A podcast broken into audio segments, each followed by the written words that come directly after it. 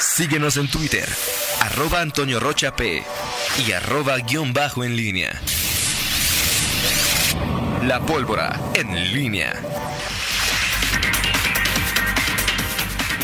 7 de la mañana con 47 minutos. Te saludo con gusto, mi estimado Miguel Ángel Zacarías Nicasio. Muy, muy buenos días. ¿Qué tal? Buenos días, eh, Toño Rocha, ¿cómo estás? Eh, buenos días al auditorio. Este, bueno, pues aquí eh, listo para entrar y bueno, sorprendido por las este, preferencias matutinas de mi estimado amigo Fernando Velázquez. ¿Cómo estás, Toño? Eh, ayer por la noche leía, bueno, nos compartían ahí el decreto emitido por el gobierno eh, federal en torno a, la fase 3 de la pandemia y bueno te escuchaba con, con Rita Samuel hace rato con respecto a los cubre, el uso de cubrebocas los túneles sanitizantes en fin creo que mm, el, es, es muy difícil eh, cómo, un gobierno eh, puede eh, utilizar o puede obligar eh, a los ciudadanos a, a, usar un aditamento, en este caso cubrebocas, como se como se determinó hace algunos algunos días. Y comento lo del, decreto porque al final eh, el gobierno federal mantiene esta eh, ¿cómo le podríamos definir? Plantea acciones, eh, obligaciones de la Secretaría de Salud Federal, pero al final deja a los estados en la propia redacción eh, pues la facultad o la obligación de, de, ejecutar acciones, de establecer incluso algunas otras eh, que tienen que ver con, con, esta pandemia, con las restricciones. Y, bueno, luego los, los estados se encuentran con, con el, la limitante de que no pueden pues ejercer, ayer lo comentábamos, eh, algo que va más allá de, la ley, sobre todo eh, en materia de sanciones, cómo obligas a, al uso de cubrebocas, cómo obligas el tema de la sana distancia, mm, en fin, creo que bueno pues cada quien al final cada estado se está rascando con sus eh, propias uñas a partir de las, eh, los términos generales que determina el gobierno federal en los decretos y en las políticas que ha establecido en torno a la pandemia. Es un tema interesante, Miguel. en el caso del cubrebocas, obviamente la Secretaría a nivel federal, ya sea a través de, de, Gatel o del propio Alcocer, el secretario a quien vemos poco, en ningún caso la Secretaría ha definido como obligatorio ni siquiera como recomendable en la mayoría de los casos el uso de cubrebocas. O sea, ahí tendríamos que decir que Gatel eh, eh, ha sido más bien, dice que, que nada de eso puede sustituir puede sustituir el, eh, lavar las manos y la sana distancia. O sea, esos temas han sido más bien aplicados por, eh, eh, ¿cómo se llama?, por los gobiernos de los estados. Incluso ayer el propio secretario Daniel Díaz en la rueda de prensa virtual, pues hablaba de que no se veía muy convencido tampoco de que de que de, de, la necesidad de usar cubrebocas, ¿no? Él decía que solo lo usaría en caso de que en el transporte urbano tuviera que hacer un trayecto largo, si no no lo usaría. O sea, es decir, esas dos esa esa medida del cubrebocas y los túneles sanitizantes, pues sí me parece que esas no son eh, muy difíciles de llevar a la práctica porque ni siquiera están ni siquiera son apoyadas por la Federación y no están en el decreto. Aquí lo que lo que me parece que él tendría que hacer clarificar o definir en el punto número, eh, ¿cómo se llama? En el punto número 3, Miguel, en el punto número 3 del artículo quinto del acuerdo de ayer, todo el artículo quinto fue eh, adicionado, que dice, es obligación de las entidades federativas establecer y ejecutar los mecanismos conducentes a la reducción de la movilidad de los habitantes entre municipios con distinto grado de propagación de acuerdo con los criterios que disponga la Secretaría de Salud Federal. Las dependencias de la Administración Pública Federal podrán coadyuvar con los gobiernos estatales para la consecución de este. O sea, lo dice todo, pero no dice nada. El gobierno federal sigue siendo pusilánime en la toma de decisiones y le avienta la pelota a, las, a, los estados. Totalmente de acuerdo. Y nada más para precisar, cuando hablas de, lo que dijo Daniel Díaz en torno a los cubrebocas, bueno, si, si los cubrebocas fue mm, eh, cordial, diplomático. En el tema de, de los túneles sanitizantes, pues literalmente fue o sea, dijo, pues yo no sé por qué los compraron, pero pues los ahí están. Este, pero sí, o sea, el tema de los túneles queda todavía más eh, cuestionado eh, por porque eh, me parece que de lo que se ha establecido ahorita, y lo comentabas tú hace rato con, con, con Rita, pues no, es decir, no, no, te garantiza e incluso los, la propia autoridad, el propio Daniel Díaz podría ser mal utilizado eh, eh, con una percepción superior a lo que puede generar de, de, de de, ¿cómo, ¿cómo, se llama? de cubrir, puede cubrirte ante ante un eventual contagio, pero además hasta puede ser contraproducente. Eso también quedó quedó claro, pero vamos, al final son decisiones que, que los propios gobiernos municipales han tomado. Ya del decreto, totalmente de acuerdo contigo, Toño. Aquí el, el asunto es eh, que, que la Federación dice la Secretaría de Salud de Salud, Salud Federal tiene la facultad los estados tienen eh, también la facultad, la obligación de establecer, y sobre todo lo que es en el tránsito entre municipios, y los municipios que tienen diferente grado de, de, riesgo en propagación, y bueno, ya lo estamos viendo en los últimos días con esta, este establecimiento de las autoridades de, de los niveles distintos de en tasas de, de incidencia, eh, que, finalmente es el dato más importante, no, no, los, no los números de, de, contagiados, que en este caso León puede tener la, mayor parte, pero León sigue testando en un nivel bastante aceptable en, en esa materia de, de la tasa de, positivos con respecto a, por cada 100.000 habitantes, aunque el tema de los comunitarios es lo que lo que quizá es lo que genera más preocupación, pero pero sí eh, vaya los estados quedan limitados y ayer el gobierno estatal pues también en lo que dijo Daniel Díaz pues nos acatamos lo que lo que diga la Federación no podemos ir más allá en, en, decisiones que tienen que ver con, con, la restricción de, de movilidad toque de queda en fin, el, gobierno federal al final pues avienta la pelotita y, pues que, que se hagan bolas los propios estados, ¿no? Así es, y bueno, pues que queda claro también que a no ser que eh, porque un, decreto del propio presidente o apelando al artículo 29 constitucional, pues es prácticamente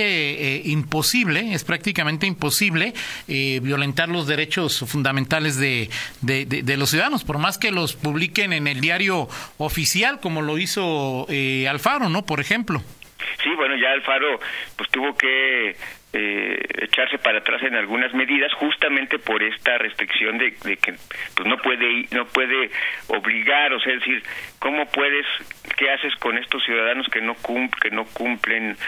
estas disposiciones eh, y luego te enfrentas a la otra parte eh, el violar garantías individuales la imagen que se genera con la policía este eh, sobre todo en, un país donde eh, los, los niveles de impunidad son, son altos y, y no se detiene a delincuentes, deteniendo o encarcelando, así sea por faltas administrativas, a, personas que no cumplen con, con las medidas, las restricciones de la pandemia, pues también es una imagen que no, no, eh, no deja bien parados a los gobiernos. Entonces, bueno, pues al final, pues ahí va y el gobierno federal creo de aquí de aquí al siguiente siguientes 40 días, 39 días que para que termine la jornada sana distancia, pues irá viendo cómo vienen las cosas y, y, si es necesario otro decretazo que pueda ser un poco más restrictivo, pues lo, lo, hará. Por lo pronto, pues ahí se la va llevando con este con este decreto, pues dejándole, echándole la, pelotita a, a, los estados, ¿no? Así es. Eh, de que me, me, me comparten el periódico oficial de Nayarit, eh, donde dice que eh, estos, del sábado 18 de abril, donde se citan medidas extraordinarias de distanciamiento social y resguardo domiciliario. Eh, aquí lo, lo, voy a checar con, con más calma, pero bueno, pues sí, sí queda claro que por más que el gobierno del estado o por más que el, el presidente municipal me diga quédate en tu casa, pues este, si yo no quiero, no me quedo en mi casa. O sea, es decir, no hay argumento legal mientras yo no insulte a una autoridad, mientras no le dé chance a, Mario Bravo o a alguien de las fuerzas de seguridad, si no los insulto, si no hago otra cosa, por el hecho de estar en la calle, ni el municipio ni el Estado me pueden hacer nada. Este es el asunto del otro lado. El asunto es, pues yo como ciudadano digo, ¿qué demonios estoy haciendo en la calle si pongo en riesgo mi salud y pongo en riesgo la salud de los demás, ¿no? Sí, esa es otra parte, Toño. Hablas también de, un, una parte importante, o sea, es decir, el Estado como, eh, y muchas veces lo hemos discutido con otros temas, el Estado como, eh, como papá, eh, de, de, los ciudadanos, pues tampoco creo que debe ser lo, es imposible, ¿no? no va a haber un policía para cada ciudadano irresponsable o que no acate las medidas de restricción y esto también, por supuesto, nos eh, nos interpela a los a, los ciudadanos de la responsabilidad y la conciencia que, que, tenemos en esta circunstancia. Seguimos viendo a, a, personas, digo, sobre todo más allá de lo que en redes sociales, ¿no? Que, que piensa que mientras no, no me pase a mí, este no no no pasa si no me, no me pase a mí o a alguien cercano no me voy a preocupar no me voy a inquietar eh, e incluso pues objeto lo que haga la la autoridad en esa parte sí creo que que, que falta eh, mucha conciencia y, y, y, pues somos muchos como Santo Tomás, ¿no? Hasta no ver, no creer o hasta no sentir cerca eh, el dolor que puede representar eh, un, un, familiar, un amigo eh, cercano eh, padeciendo esta enfermedad pues pues no no vamos a, a tomar conciencia y, y, bueno pues eso obviamente sí eh, opera en contra de estas de estas medidas y justo cuando las autoridades este, pues se muestran más eh, preocupadas porque justamente estamos entrando a la fase a la fase 3. Ahora, ayer también el discurso del, del, del Estado bordó entre